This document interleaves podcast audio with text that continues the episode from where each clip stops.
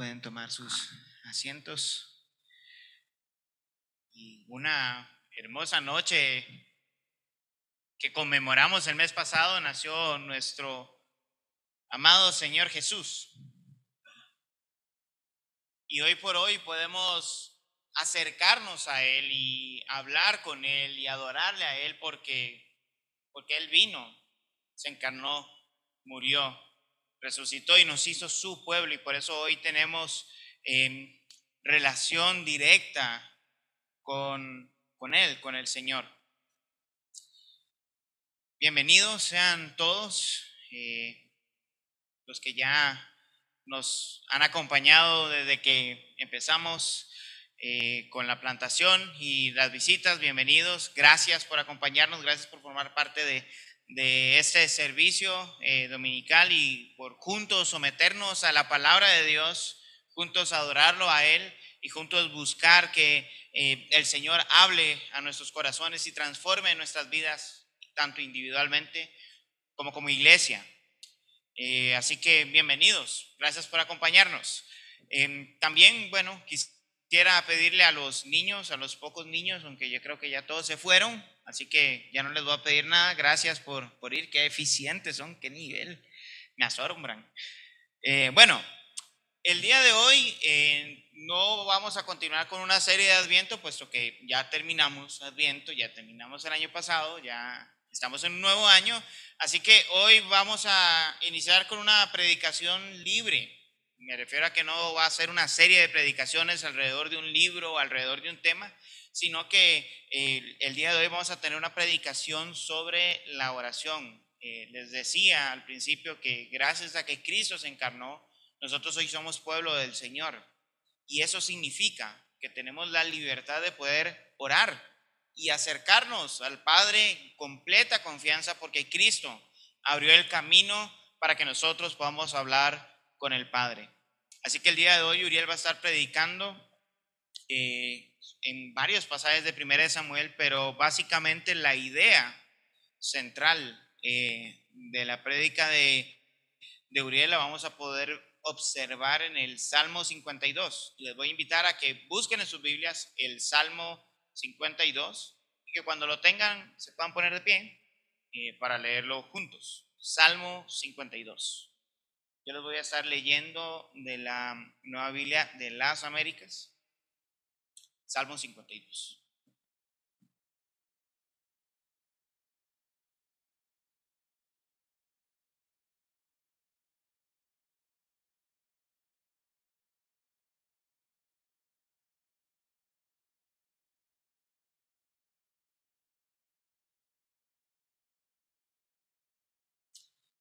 Leo para ustedes el Salmo 52. Dice de la siguiente manera. ¿Por qué, te glorías del mal, oh poderoso? La misericordia de Dios es constante. Tu lengua trama destrucción como afilada navaja, oh artífice del engaño. Amas el mal más que el bien, la mentira más que decir lo que es justo. Amas toda palabra destructora o oh lengua de engaño. Pero Dios se destruirá para siempre te arrebatará y te arrancará de tu tienda y te desarraigará de la tierra de los vivientes. Los justos verán esto y temerán y se reirán de él diciendo, este es el hombre que no quiso hacer de Dios su refugio, sino que confió en la abundancia de sus riquezas y se hizo fuerte en sus malos deseos. Pero yo soy como olivo verde en la casa de Dios, en la misericordia de Dios confío eternamente y para siempre. Te daré gracias para siempre por lo que has hecho y esperaré en tu nombre porque es bueno delante de tus santos. Oremos. Gracias Señor por tu palabra y porque la razón por la cual estamos en este preciso instante orando es porque tú abriste el camino para que nosotros seamos tu pueblo y poder hablar contigo directamente a través de Cristo Jesús, Señor. Te rogamos hoy, por medio de esta oración, que que tú nos hables a través de tu palabra, que, que tú transformes nuestros corazones y que eh, podamos a partir de, de esta prédica poner mayor atención en cómo pasamos nuestro tiempo de oración. Dirige a Uriel y por medio de la prédica, Señor, que sus palabras, Señor, sean guiadas por tu Espíritu, empoderadas por tu Espíritu para producir el cambio que tú deseas en tu iglesia, para tu gloria y únicamente para tu gloria. Todo esto lo oramos en el nombre de Jesús. Amén y amén. Gracias.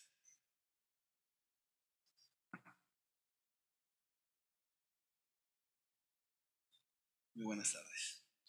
El día de hoy, como bien hablamos desde la semana pasada, vamos a hablar del tema de la oración.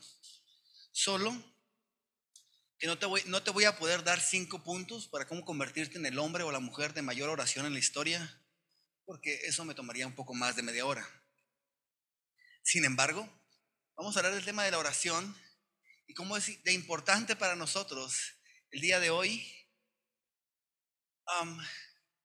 volver a, recordarnos nuevamente y disfrutar de un tiempo de oración. ¿Cómo puedo volver? Y, yo sé que va a sonar un poquito negativo, pero me van a decir, ¿cómo volver a confiar en Dios? Les digo que suena un poquito negativo porque pareciera como, bueno, estás diciendo que no confío en Dios, pero la verdad es que no es que no confiemos en Dios, pero sí que intelectualmente o en nuestra mente confiamos en Dios. Solo que a veces en nuestro estilo de vida simplemente actuamos y hacemos las cosas como mejor entendemos nosotros sin antes consultar a nuestro Dios en oración. Y sí, vamos a estar recorriendo Primera de Samuel y vamos a recorrer un poco rápido los capítulos 21, 22 y 23 una historia en particular, una historia en la que David, el hombre que Dios usó para liberar al pueblo de Israel de los filisteos y que venció al gigante Goliat, tuvo que recordar aquel hombre que dijo, en el nombre del Dios de los ejércitos vengo, tuvo que recordar después que tiene que confiar y puede confiar en Dios y cómo pasan ciertas, pasa algo horrible en el capítulo 21 y 22 que lleva a David a componer el Salmo 52, donde él con ese salmo expresa que vuelve a confiar en Dios. Y en el capítulo 23 de Primera de Samuel, después vamos a ver cómo se manifiesta esta confianza ahora que ha vuelto a recordar que puede confiar en Dios activamente. Y eso va a ser reflejo para nosotros. Así que eso es lo que vamos a ver hoy. Así que si te distraes a lo largo del sermón, ya, ya, ya tienes el sermón, ¿verdad? Esto ya, ya es toda la idea. Y voy a empezar entonces hablándoles cuando Javier, mi hermano, tenía como 5 o 6 años. Él, nosotros estábamos jugando a tirar la moneda, ¿verdad? Y en México es cara o sello. Aquí no sé si es cara o cruz, cara o escudo. Pero el quetzal no tiene una cara. Pero antes, yo creo. la cara de la palomita que está ahí. Entonces, era cara o sello en México. Entonces, no sé si ustedes sepan, obviamente las probabilidades son 50-50, pero si tú, si tú quieres que salga cara, lo único que tienes que hacer es poner la cara hacia arriba, tirarla y atraparla, y dos de tres veces va a caer cara. Si tú quieres que caiga sello, la volteas, que, que quede el sello hacia arriba, lo tiras, lo atrapas, y es dos de tres veces va a caer el sello. Ahora, esta estadística está comprobada por mí personalmente. Estuve horas dedicado a hacer este ejercicio para poder darles con fe de que yo estuve haciendo esto. Bueno, el caso que con mi hermano, yo estaba jugando este juego. Si él decía sello, yo acomodaba la cara hacia arriba, la tiraba y caía cara. Si él decía em, cara, yo acomodaba el sello. Y yo siempre ganaba. Entonces él me dijo, siempre ganas, me dice. Yo le dije, no sé si se acuerda, pero yo le dije, es que cuando la moneda va en el aire, yo oro en mi corazón para que caiga lo que yo quiero. Y me dice él, eso es hacer trampa. Pero hasta me señala.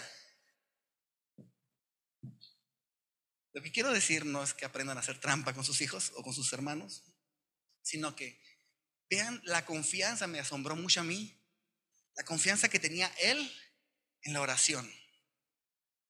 O sea, él estaba convencido que yo estaba haciendo trampa porque yo le estaba orando a Dios y él, o sea, eso no se vale, pues.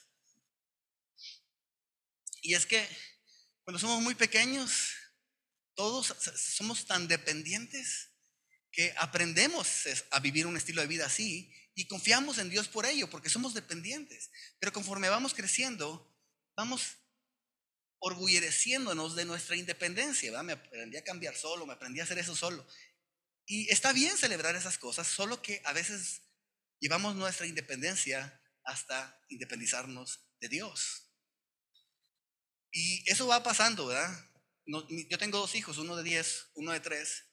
El que tiene 3 años viene y me pide algo que quiere. Y si yo le digo no, él persevera en su petición insistentemente, incansablemente. Y el que tiene 10, cuando quiere algo, no viene conmigo directamente. Va con el amigo del papá o va con el tío y le dice, ¿tú crees que podamos comer helado hoy? Y le dice, pregúntale a tu papá. No. Entonces yo sé que hay otros clavos que yo tengo ahí, ¿no? Donde yo he dado una imagen imperfecta de como padre poder darle a mi hijo lo que quiere, pero también no le voy a dar todo el helado que quiere porque se va a enfermar. Pero así a veces con Dios, conforme vamos creciendo, lo que antes le pedíamos para que esta, eh, Señor, que esta mañana, nuestra primera oración, ¿verdad? De, de chiquitos. Señor, que ese día te agradamos gracias porque tú nos diste vida. Ya dejamos de orar eso. Ya crecimos, somos adultos. Entonces, quiero que hoy nuevamente recordemos que podemos confiar en Dios. Consultemos a Dios, confiemos en Dios. Él nos creó a nosotros para que dependiéramos de Él. Así que, primera de Samuel, capítulo 21, si quieres ir a buscar la palabra, y pásale tus ojos por encima porque yo voy a recorrerlo platicando de qué está pasando en esta historia. David está huyendo de Saúl. Posiblemente tu Biblia diga el título, David huye de Saúl, o algo así. Pero es que David está huyendo de Saúl porque desde con anterioridad, Saúl quiere asesinar a David. Y en el capítulo 21, David llega a una ciudad llamada Nob. ¿Sí? Y en esta ciudad llega y saluda al sacerdote a Ahimelech. Y, David, no lo dice la palabra, pero David le miente a Ahimelech. Porque le dice que viene por un encargo del rey. Pero no venía por encargo del rey. Y le dice pues que viene con hambre. Y también le dice que no trae armas. Entonces el sacerdote, al ver a uno de los soldados del ejército de Saúl, pues ¿qué va a hacer, verdad? Y luego David era uno de los más aclamados, simplemente le cree. Y Ahimelech le da de comer. Y Ahimelech dice, no tenemos muchas armas. Ah, la espada de Goliat está aquí. Qué mejor espada que esa, dice David. Y se la da. Y Ahimelech no sabía, pero había personas viendo desde lejos, aquellas personas que a veces no sé si conocen a algunas personas que están así viendo desde lejos las cosas e interpretando en sus mentes o maquinando. O sea, gente que en México se usa una palabra chismosa, a veces se usa aquí. Pero empieza una persona a verlos, ¿verdad? Entonces David, como sabe que mintió y como sabe que está engañando al sacerdote, después de que obtiene lo que quiere, el arma y que obtiene la comida y que sabe que lo están persiguiendo, huye, sigue huyendo y va a otra ciudad y en esa ciudad hay algunas personas que empiezan a reconocerlo. Y como empiezan a reconocerlo, David empieza a pensar, voy a fingir que estoy loco. Y empieza a fingirse demente, empieza a actuar como, como loco, con baba, y empieza o sea, con su propia estrategia, a esconderse y que no lo reconozcan o que no crean que es él, porque David no actuaría así. Y David en ningún momento lo vemos en todo este capítulo consultando a Dios para preguntarle qué debe de hacer. El hombre que defendió al ejército de Israel, él solo, el jovencito solo, que se enfrentó a Goliat, está ahorita sin consultar, sin saber qué hacer, pero sin consultar a Dios para preguntarle qué hacer. Entonces entramos al capítulo 22 que nos narra cómo David se fue y se refugió en una cueva, la cueva de Adulán. Y mucha gente se reunió ahí y él vino a ser jefe de todos ellos y había unos 400 hombres, dice el capítulo 22. Y en, vamos a ir al verso 6, ahora sí. Estaban los padres de David con él, ¿sí? su papá, su mamá, sus hermanos, y él los lleva a, con el rey de Moab. Y al rey de Moab le pide que los reciba, que se refugien ahí sus padres y su familia, en lo que él averigua qué es lo que Dios quiere hacer. Pero no está preguntándole a Dios, simplemente está esperando que Dios actúe. Y a veces como cristianos, a veces vivimos de esta manera. Esperando que Dios haga lo que tiene que hacer, pero nosotros no, no estamos consultándolo para ver si podemos alinearnos a sus planes, simplemente respondemos. Pero vamos a ver qué es lo que aprendió David ahí. No es la relación que Dios quiere tener con nosotros. Dios quiere tener una relación personal y estrecha. Entonces, dice el verso 6, se enteró Saúl de que David y los hombres que estaban con él habían sido descubiertos. Saúl estaba en Gibea, sentado bajo un tamarisco, en, el alto, con su lanza en la mano, y todos sus siervos estaban alrededor, de pie, alrededor de él. Y Saúl dijo a sus siervos que estaban a su alrededor, Óiganme ahora, hijos de Benjamín, les dará también el hijo de Isaí a todos ustedes campos y viñas, los hará a todos capitanes de miles y capitanes de cientos, porque todos ustedes han conspirado contra mí y no hay quien me revele cuando mi hijo hace un pacto con el hijo de Isaí.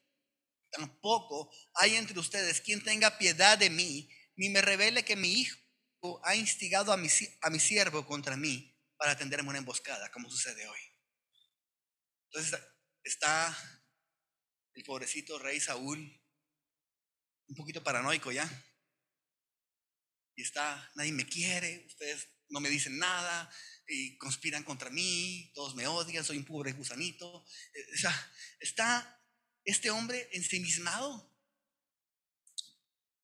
Y había un hombre ahí, un edomita.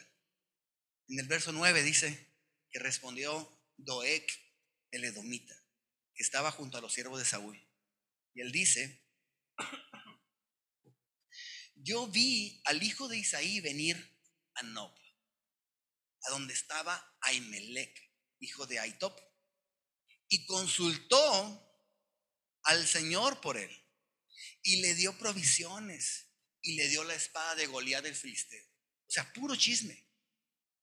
Porque Doek, Doek no escuchó que David había mentido a Ahimelech, no escuchó lo que había dicho.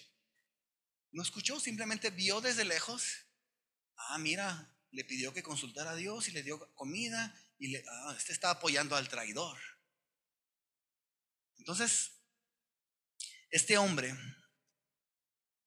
habla de que ese sacerdote está apoyando a un traidor entonces el rey manda llamar al sacerdote, Ahimelech, y a todos los sacerdotes que estaban con él. y sin saber qué venía, a qué venía, mejor dicho, Ahimelech. Ahimelech viene, el sacerdote, delante del rey. Aquí estoy, mi señor, le dice. Inmediatamente Saúl lo acusa. Lo acusa de haber conspirado contra él. Tú le diste provisiones, pan, y le diste armas a, a mi enemigo, Diste la espada de Goliat. Y aparte consultaste a Dios por David para que se rebelara contra mí y me tendió una emboscada. Ahimelech ni sabe de qué está hablando, ni sabe de qué está hablando Saúl. Y, le pregunta a Ahimelech a, Saúl, al rey, ¿qué siervo es tan fiel como David ¿Y a quién se le honra tanto en tu casa como a David? O sea, ¿cómo voy a pensar yo que David era un traidor? Y cuando yo comencé a consultar a Dios por él, Ahimelech está, no sé, no sé qué está pasando, no sé por qué me estás diciendo esto. No sé absolutamente nada de esto. Pero el rey no lo escucha.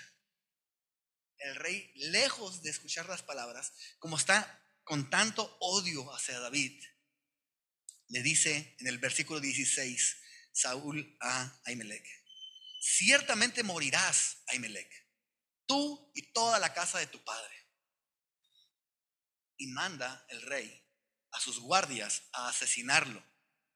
Pero los guardias no quisieron levantar la mano para atacar a los sacerdotes de Dios. Los guardias, ¿cómo vamos a matar a los sacerdotes de Dios? No, no, o sea, no. Pero el rey busca entonces al chismoso, a Doek, y le dice, vuélvete y ataca a los sacerdotes. Y Doek, el edomita, dice el versículo 18, se volvió y atacó a los sacerdotes y mató aquel día a 85 hombres que vestían el efod de lino, 85 sacerdotes. Y fue a Nob, ciudad de los sacerdotes, e hirió a filo de espada tanto a hombres como a mujeres, tanto a niños como a niños de pecho, también hirió a filo de espada bueyes, asnos y ovejas. El rey está loco. Un rey de Israel agarra a un em, gentil, a un edomita, y le ordena que mate a los sacerdotes de Israel, a los sacerdotes de Dios en Israel. Esa es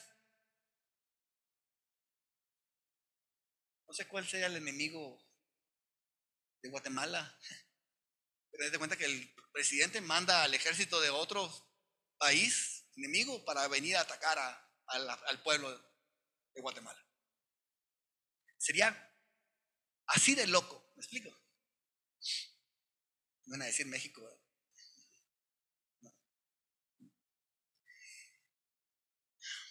Bueno, pero hubo un hijo de Ahimelech que sobrevivió. Aviatar. Y Aviatar cuando sobrevive, escapa, huye, va con David. Y Aviatar le avisa a David lo que pasó. Y David se da cuenta que por su culpa ha causado, se ha causado la muerte de todas estas personas. 85 sacerdotes, con todas sus familias en la ciudad de los sacerdotes mataron a sus esposas, a sus hijos, incluso a los de pecho. Por, por su mentira, ¿verdad? O sea,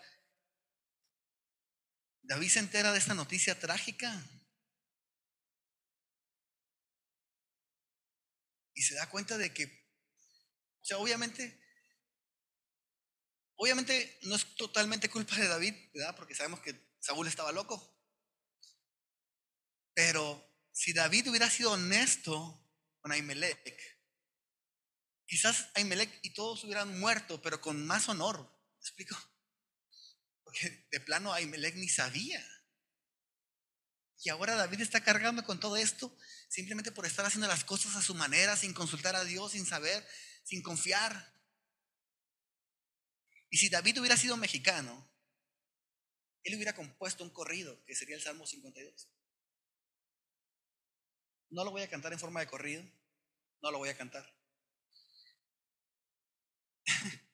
Pero el Salmo 52, David está, está, está orando y cantando este salmo diciendo, habiendo una transformación en su corazón para volver a confiar en Dios, volver a poner su confianza en Dios. ¿Por qué te jactas de maldad, oh poderoso, dice el Salmo 52, verso 1. La misericordia de Dios es continua. O sea, ¿por qué te jactas de maldad, oh poderoso? Doeg no tenía mucho de qué alabársele, ¿verdad? ¿verdad? Había procurado la matanza de un grupo de sacerdotes indefensos. Un hombre poderoso, sin duda, pero mató a hombres que quizás nunca habían tocado una espada. ¿De qué te jactas? Debería sentirse avergonzado por cobarde. No había motivo para su exaltación. Y luego se hace un contraste con la jactancia vana y momentánea de este Doeg. Y Dios le dice, ¿te jactas de esta maldad, oh poderoso? La misericordia de Dios es para siempre, es continua. Esa no se va a acabar. Tú, tu jactancia es por este breve tiempo. Agravios maquina tu lengua, como navaja afilada hace engaño. Amaste el mal más que el bien, la mentira más que la verdad. Has amado toda suerte de palabras perniciosas, engañosa lengua. Todo lo que hizo, engañó, mintió, fue chismoso, pero no, no con la verdad, ni siquiera fue chismoso con una verdad. Por tanto, le dice el versículo 5, Dios te destruirá para siempre, te asolará y te arrancará de tu morada y te desarraigará de la tierra de los vivientes. Verán los justos y temerán, se, se reirán de él diciendo, he aquí el hombre que no puso a Dios por su fortaleza. Miren, miren esto porque es el epitafio de un hombre poderoso. He aquí el hombre que no puso a Dios por su fortaleza, sino que confió en la multitud de sus riquezas y se mantuvo en su maldad.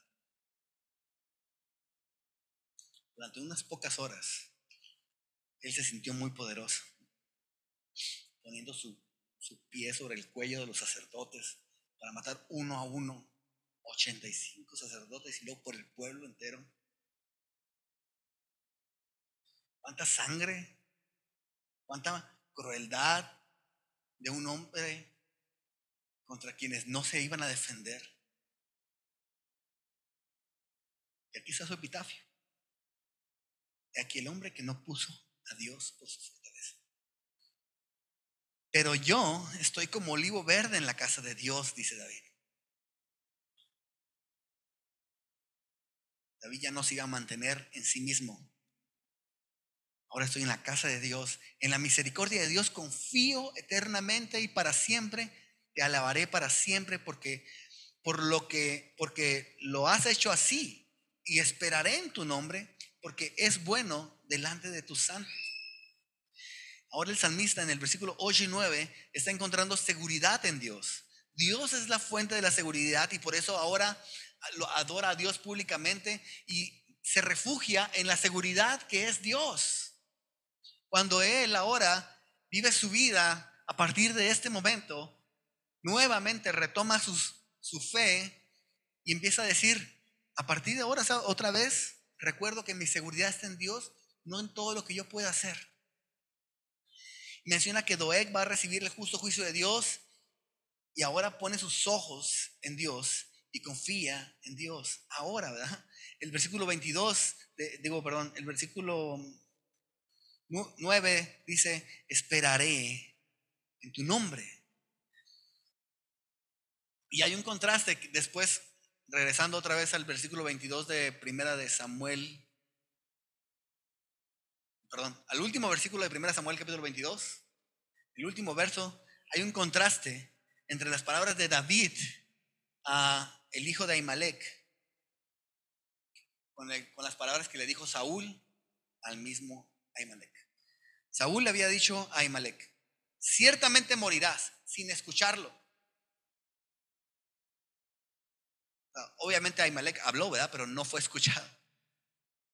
Y cuando el hijo de Ahimelech, Abiatar, viene con, con David, David le dice en el, verso en el último verso del capítulo 22, quédate conmigo, pues conmigo estarás a salvo. Quédate conmigo, les. Conmigo estarás a salvo. Yo estoy dispuesto a dar mi vida por ti, está diciendo David con estas palabras. Y ahora sí, teniendo ya el contexto del capítulo 21 y capítulo 22, notamos entonces que la muerte de Ahimelech tiene una carga sobre la vida de David por andar haciendo las cosas por sus propios medios, en sus propias fuerzas, buscando la seguridad en él mismo. Y David aprendió que debe confiar en Dios. No solo, no solo debe, puede confiar en Dios, debe confiar en Dios. ¿Por qué debe confiar en Dios? Porque fue creado para depender de Dios. Todos nosotros fuimos creados para depender de Dios. Y es importante hoy para nosotros. Al igual que David, nosotros el 2022 lo vamos a vivir con consecuencias de decisiones que tomamos en el 2021. Pero ahora yo puedo resolver en mi vida y decir que en la misericordia de Dios confío eternamente y que esperaré en su nombre. Yo puedo resolver que haya un cambio en mi vida para realmente empezar nuevamente a confiar en Dios, esperando en su nombre. Consultemos a Dios, confiemos en Dios, pues es, Él nos creó para que dependiéramos de Él. David entonces se encuentra con esta carga y en esta lucha, cargando con la muerte de todas estas personas en su corazón, habiendo una transformación en su vida, de entender que ya no debe de poner la seguridad en sus propias manos, sino ponerlas en las manos de Dios y confiar en Dios. Está en medio de todo esto cuando el capítulo 23, versículo 1, le dan aviso a David que los filisteos están atacando Keila y están saqueando las eras, están dejándolos sin comida.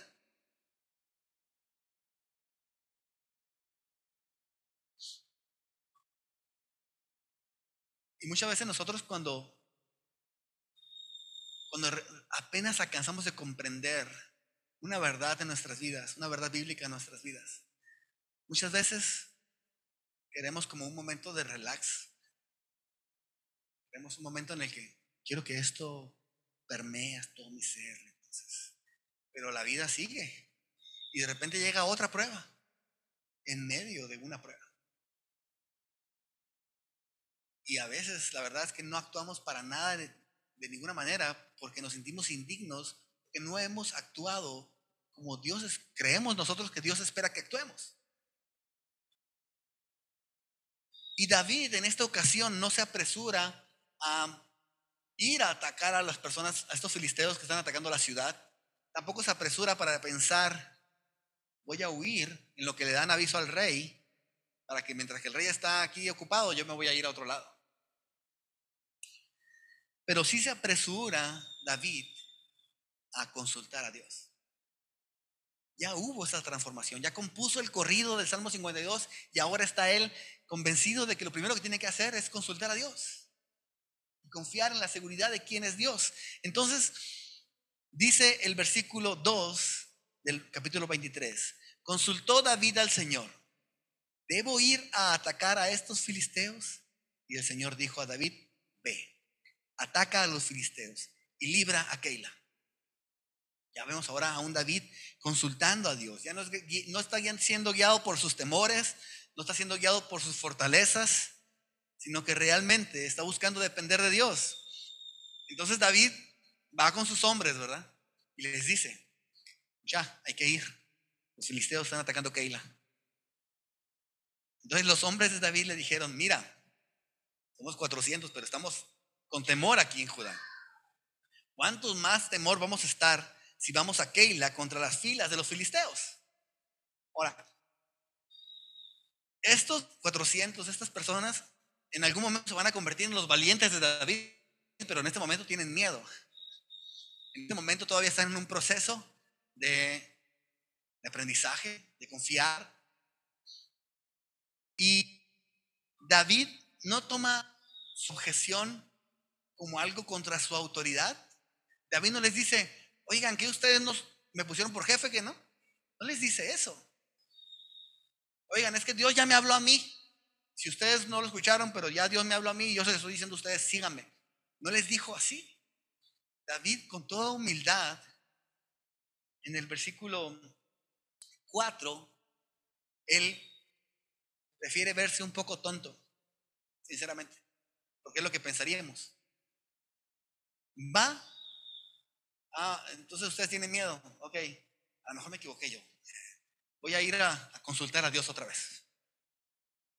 ¿Por qué? Porque dice, de nuevo David consultó al Señor y el Señor le respondió, levántate, desciende a Keila, pues entregaré a los filisteos en tu mano. Y David y sus hombres fueron a Keila y pelearon contra los filisteos, y él se llevó sus ganados y los hirió con gran mortandad. Así libró David a los habitantes de Keila.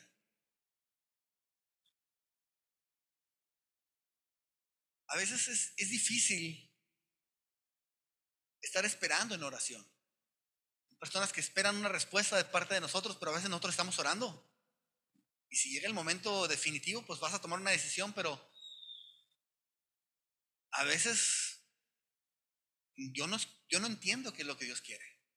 A veces no lo entiendo, no lo sé. Tampoco estoy esperando que, se me aparezca un ángel y que me diga, Uriel es para allá. Ah, ok. No, no estoy esperando eso. Tampoco estoy esperando que la Biblia diga textualmente, Uriel, vas a agarrar hacia Guatemala para irte de misionero. Ah, aquí dice la Biblia. O sea, no estoy esperando eso exactamente, pero, o sea, sinceramente, a veces simplemente no lo sé. No sé qué estoy esperando, pero no me queda claro. Voy, voy a orar. Entonces, es bien importante que demostremos nuestra confianza en Dios de una manera tangible ante nuestra familia, por ejemplo, ante nuestra iglesia, ante nuestros hijos, ante nuestros hermanos. David pudo haberles dicho, como les dije hace un momento, Dios me eligió. Ustedes no estaban, pero Samuel me ungió con aceite. Yo peleé contra el filisteo, que es una representación de Satanás, y ahora yo estoy aquí. Véanme. O sea, véanme a mí. O sea, yo todo lo que he hecho, no, no dijo nada de eso. Él volvió a consultar a Dios. Acababa de pasar por una etapa de confianza en sí mismo y no quería volver a caer en esa etapa. Es buenísimo poder confiar en Dios.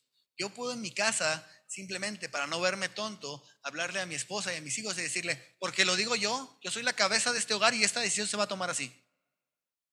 ¿Verdad? Claro, me voy a ver muy mal, pero, pero tonto no. O puedo, o sea, eso es por mi orgullo, ¿verdad? O puedo actuar de una manera tan ingenua y yo diga, sí, mejor hay que hacer eso que dicen ellos sin consultar a Dios también, para no verme tonto. Nuevamente sigo pensando en mí, confiando en mí, o estoy consultando a Dios. Yo, yo sinceramente les digo, me falta demostrar más en mi casa mi confianza en Dios ante mi esposa y ante mis hijos. Soy pésimo en ello. Yo muy cristiano, humilde, quiero irme a orar cuando nadie me ve, pero para que para que eso suceda, ya estoy muy cansado y a veces nada más me quedo dormido. En lugar de que ellos vean realmente que estoy orando, no para eh, proyectarme delante de ellos, sino para que modelarles que pueden confiar en que estoy sostenido de Dios y no de mí mismo. Es buenísimo poder confiar en una persona padre, madre, líder de iglesia, empleado, jefe, que consulta a Dios. El verso 6 dice que al huir a Abiatar, hijo de Ahimelech, a donde estaba David en Keila, descendió con un efod en la mano. Cuando se avisó a Saúl que David había ido a Keila, Saúl dijo, Dios los ha entregado en mi mano, pues se ha encerrado entrando en una ciudad con puertas dobles y barras. Y Saúl convocó a todo el pueblo a la guerra para descender a Keila a fin de cercar a David y a sus hombres. Lo primero que se nos dice es que Abiatar había bajado con un efod en la mano. Y eso es para recordarnos a nosotros que aún hay un sacerdote a través del cual podemos consultar a Dios en ese momento. Y por otro lado, Saúl está tan, tan loco que piensa que fue Dios el que está poniendo a David en su mano porque las circunstancias se prestan para poder ir y está encerrado, ¿verdad? Lo voy a atacar y ahí lo voy a, ahí lo voy a, ahí lo voy a vencer. Está aprovechando la situación y él cree es Dios el que está actuando. Él está, no sé si creyendo o usando el nombre de Dios para sus propios propósitos. Y muchas veces hemos hecho esto, muchas. Muchas veces hemos hecho esto. Pasa algo y decimos, ah, es que Dios lo puso ahí como una bendición, yo lo voy a agarrar aunque no es mío, pues. ¿Cómo? O sea, en una ocasión, una joven en México, estaba tan segura de que Dios le había dicho que se iba a casar con otro joven que ya estaba comprometido. Y estaba así a semanas de casarse. Pero ella estaba convencidísima de que Dios le había dicho que se iba a casar con ella. Y tratamos de hablar con ella, que obviamente nos dolía la situación por la que estaba atravesando. Y ella estaba tan convencida que decía, es que yo no sé qué va a hacer Dios, no sé si va a enviudar pronto o qué va a hacer, pero Dios, me dijo que me iba a casar con él. ¿Qué? ¿Cómo usamos vocabulario cristiano para manejar los propósitos de Dios a nuestro antojo?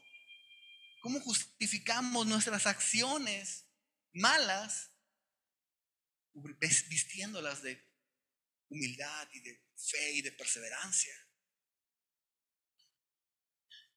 Yo creo que cuando usamos este tipo de palabras ni siquiera estamos teniendo un temor de Dios. No nos damos cuenta de que nuestro orgullo nos lleva a tomar decisiones así. Saúl, en medio de su paranoia, Saúl convoca a todo el pueblo para ir a la guerra contra Keila. Keila, la ciudad que estaba siendo atacada por filisteos, a la cual ni siquiera se, se dignó en mirar hasta que no estaba David ahí. Keila, la ciudad de Israel, gente de Israel a la cual tenía que proteger de los filisteos. Pero ahora que estaba David ahí, voy a matar a todos los de Keila si no me entregan a David. ¿Cómo? ¿Cómo? ¿Cómo de loco está este hombre? ¿Cómo de locos actuamos nosotros por hacer nuestra voluntad? Y no buscamos la de Dios. Y no, y no solo no buscaba la de Dios, sino que él le atribuía a Dios que lo que pasaba era por voluntad de Dios. Para, para él, para beneficio de él. Es lo que estaba haciendo Saúl.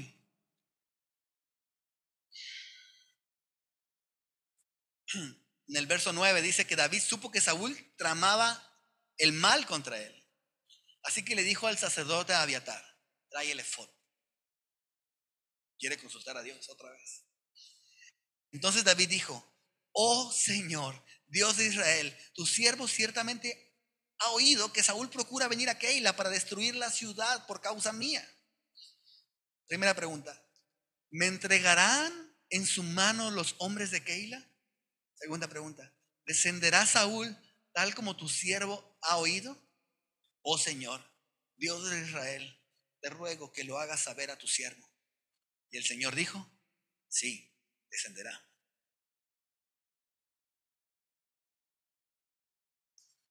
A veces la respuesta de Dios, no sé si les ha pasado, pero la respuesta de Dios no es la que queremos escuchar, ¿verdad?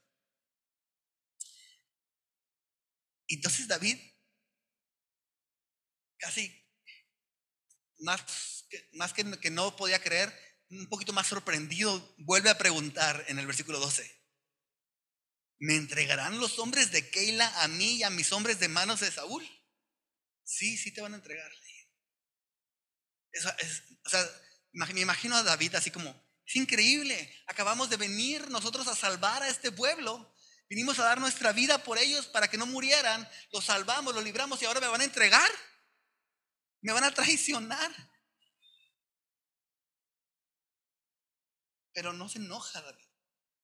Solamente está sorprendido. Por eso vuelve a preguntar otra vez, ¿verdad? Porque a veces cuando oramos no tenemos la respuesta que nosotros deseamos. Pero sí tenemos la confianza de que Dios escucha nuestra oración. Aunque no es como nosotros pensamos. Dios nos va a proteger. Y es que el problema no es lo que está sucediendo. El problema no es lo que está sucediendo, sino nuestra perspectiva de las cosas. Porque Dios usa las pruebas para transformarnos a su imagen, no para darnos una vida cómoda. Dios usa las pruebas para transformarnos a su imagen, así que tenemos que buscar la perspectiva divina de ello. Entonces, ¿qué pasó en el versículo 13? Dice que se levanta pues David con sus hombres como 600. Ya no son 400, ahora son 600. Y salieron de Keila y anduvieron de un lugar a otro. Cuando Saúl, a Saúl le informaron que David se había escapado de Keila, cesó de ir a Keila, cesó de perseguirlo en Keila. David guarda su corazón. No se enoja con Dios. No se enoja con la ciudad a la que acaba de salvar. David, pues empieza a conocer un poco más el corazón de Dios, de lo que Él está haciendo con, con él.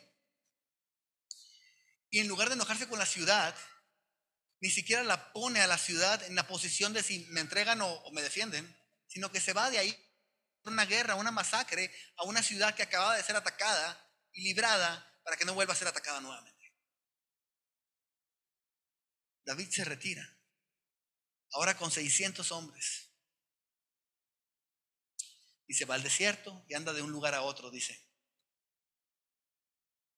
David dice en el versículo 14, y último que vamos a leer de, este, de esta sección, se quedó en el desierto, en los refugios, y permaneció en la región montañosa del desierto de Sif. Saúl lo buscaba todos los días, pero Dios no lo entregó en su mano. Para que quede claro que no era que no se encerró en Keila para entregarlo en mano de Saúl. Dios aclara que no lo entregó en su mano. La oración de dependencia a Dios, la oración de confianza en Dios nos ayuda a entender la perspectiva divina de las circunstancias. No nos gustan los desiertos, obviamente, nadie. Yo vengo de uno, en Sonora.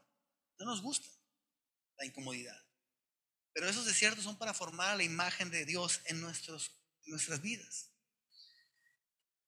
A veces se menosprecia el dolor y el sufrimiento. Sin embargo, sin embargo, nosotros vemos que Jesús mismo sufrió, ¿verdad? El domingo pasado hablaba Pablo diciendo que el sufrimiento de Jesús precedió a su gloria. Y si a Jesús persiguieron, también a nosotros nos perseguirán. Y si Jesús sufrió, ¿por qué pensamos nosotros que no vamos a sufrir?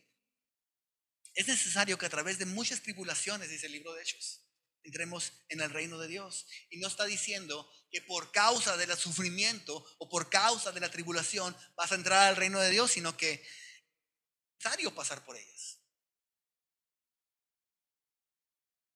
Tal y como somos, nos amó, pero no, no nos va a dejar igual, nos va a transformar. Tampoco quiero menospreciar el hecho del sufrimiento personal, porque a veces simplemente le decimos a las personas cuando están sufriendo, es que algo Dios está haciendo en tu vida. Entonces, creo que no he podido acompañar bien a mis hermanos cuando están sufriendo por decirle yo estas palabras. Edward Welch escribió respecto al sufrimiento. Dice, el sufrimiento no es una cuestión intelectual que necesita respuestas es sumamente personal. ¿Puedo confiar en Dios? ¿Me escucha Dios? El sufrimiento es una cuestión relacional. Y es momento de hablar honestamente con el Señor y recordar que la revelación más completa que Él da de sí mismo es a través de Cristo Jesús, el siervo sufriente. Únicamente cuando miramos a Jesús podemos conocer que el amor de Dios y nuestro sufrimiento pueden coexistir. Entonces, cuando alguien está sufriendo, nuestra labor no es darle una respuesta de qué es lo que Dios está haciendo, qué es lo que quiere hacer, sino acompañar y recordar que en ese momento de sufrimiento, así como en la vida de David, su relación con Dios va, a fortalecerse. El saber que Dios va delante, delante de nosotros, que Dios está con nosotros, que desea usarnos incluso a pesar de nuestros miedos, de nuestra poca fe, es una diferencia enorme en nuestra vida. No necesitamos confiar más en nosotros mismos. Lo que necesitamos más que todo es confiar en Dios. Pues Él nos creó para que dependiéramos de Él. Dios nos creó para que dependiéramos de Él. Y eso nos recuerda que Jesús, no solamente nos revela el carácter de Dios, también nos, revela Jesús, su vida, eh, lo que es ser verdaderamente humanos. Dios hizo los seres humanos de manera que reflejaran su la naturaleza de Dios para que podamos conocerlo, glorificarlo, servirlo, pero con la distinción de que nosotros somos criaturas y no el creador. Como cristianos sabemos que no somos Dios. Tú sabes que no eres Dios, ¿verdad? tú no eres Dios. Pero fácilmente caemos en la trampa de sentirnos avergonzados por tener que depender de Dios. Es una locura. Sabemos que dependemos de Dios, pero nos sentimos avergonzados cuando tenemos que buscar un tiempo en oración para dar una respuesta a alguna, alguna decisión en nuestra vida. No queremos que nadie vea nuestra debilidad, limitaciones, nuestra humanidad. Así que intentamos no parecer tontos y dar una respuesta.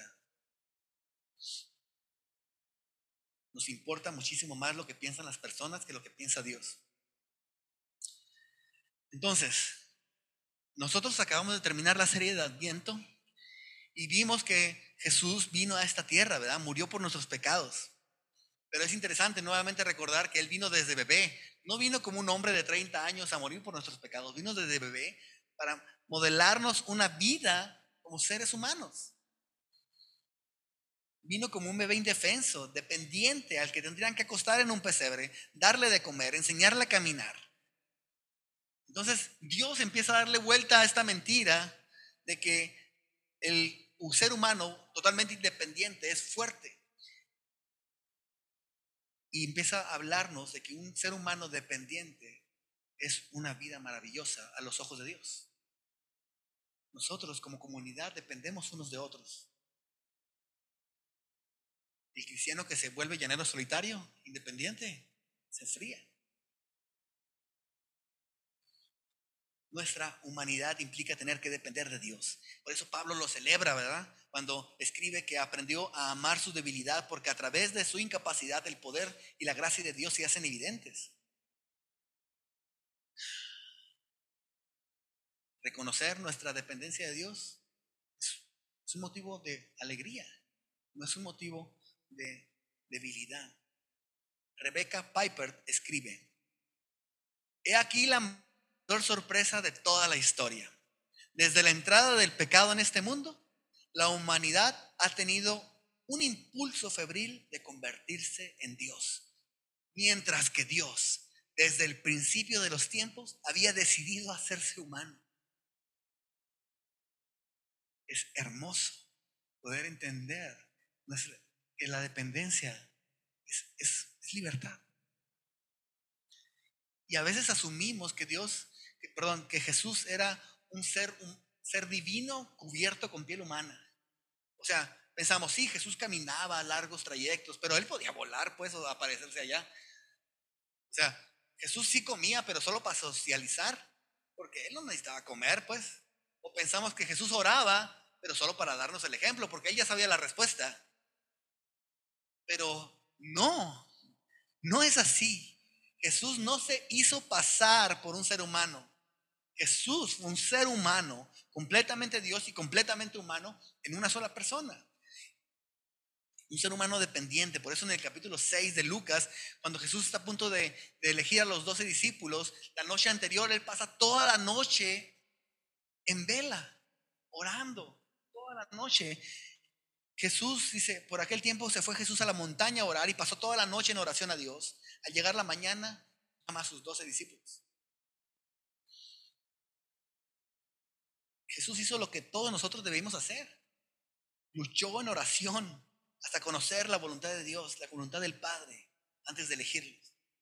Igual cuando Jesús es sentado por Satanás en el desierto, Jesús no le dice, no me puedes sentar, no sabes que soy el Hijo de Dios, sino que Jesús experimenta voluntariamente la tentación, identificándose con nuestra experiencia humana, no de manera teórica, sino plenamente, y supera la tentación utilizando los mismos recursos que Dios te ha dado a ti y a mí, la palabra de Dios, el Espíritu Santo. Jesús usa esos mismos recursos que tú y yo podemos usar cada vez que viene la tentación. Jesús nos muestra vívidamente que Dios nos creó para ser dependientes de Él, que no somos autosuficientes, nos muestra de una forma preciosa que nuestra alegría viene de darnos cuenta que somos incapaces y que eso no nos debería molestar, porque Dios es totalmente capaz. Por eso oramos. Yo sé que vivimos en un mundo de muchas prisas.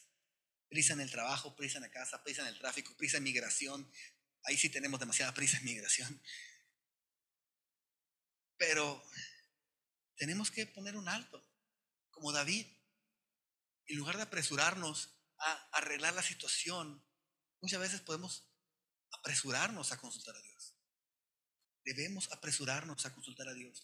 Recordar que podemos confiar en Dios, que podemos ir a Él en cualquier circunstancia.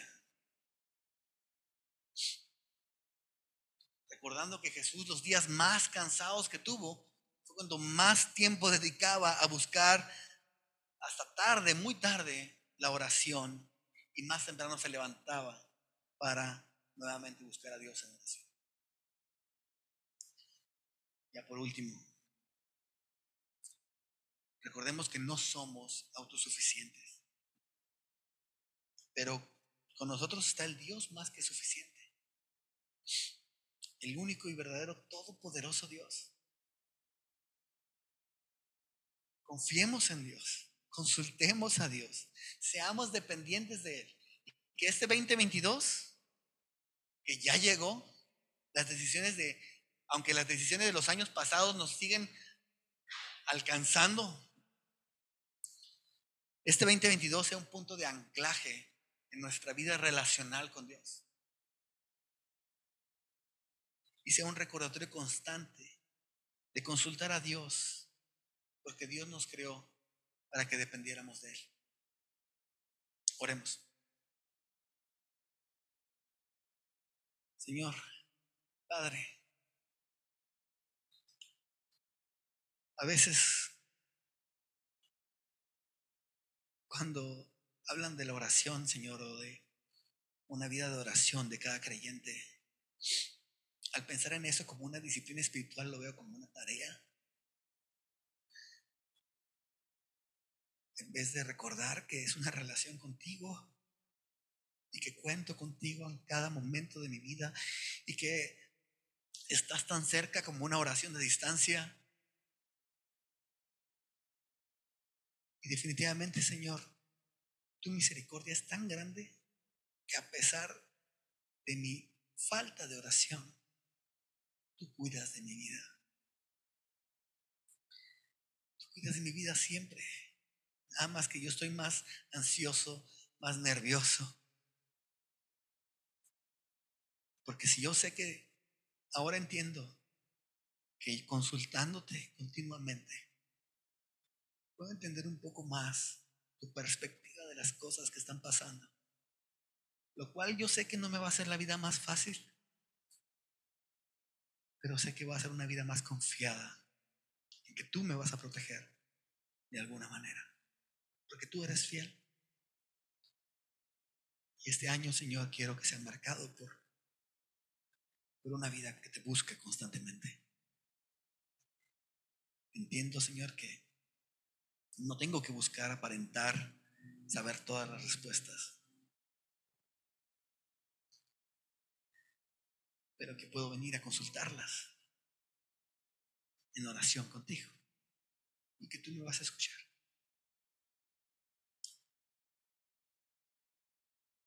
Alinea mi corazón, Señor, a no solo hacer una tarea de oración, sino a vivir una vida de oración dependiente de ti. En el nombre de